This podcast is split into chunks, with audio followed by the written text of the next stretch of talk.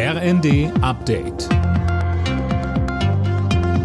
Stündlich neu. Auf den Punkt informiert. Ich bin Silas Quiring. Guten Abend. Das israelische Sicherheitskabinett hat nach den palästinensischen Angriffen Maßnahmen zur Terrorbekämpfung beschlossen. So sollen Israelis leichter an Waffen kommen, um sich zu verteidigen. Angehörigen von Attentätern werden außerdem die Sozialleistungen gekürzt. Die israelische Armee hat unterdessen nach eigenen Angaben zwei weitere Attentate durch Palästinenser verhindert.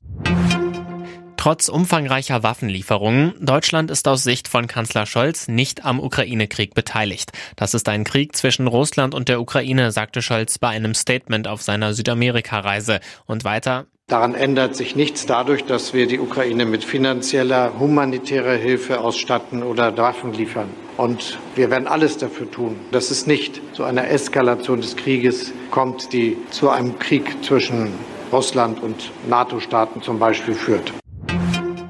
Weil seit diesem Monat mehr Menschen Anspruch auf Wohngeld haben, sind die zuständigen Wohngeldstellen völlig überlastet. Das schreibt die Bild am Sonntag. Michelle Kolberg mit den Einzelheiten. Um die Antragsflut zu bewältigen, müsse die Zahl der Sachbearbeiter verdreifacht werden, so eine Umfrage der zuständigen Gewerkschaft. Sie fordert deshalb eine Taskforce von Bund, Ländern und Kommunen. Teilweise dauere die Bearbeitung von jetzt eingereichten Anträgen schon bis September.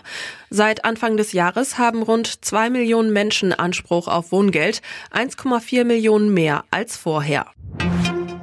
Der erste FC Köln ist in der Fußball-Bundesliga in diesem Jahr weiter ungeschlagen. Gegen den Tabellenletzten Schalke 04 gab es allerdings nur ein 0 zu 0.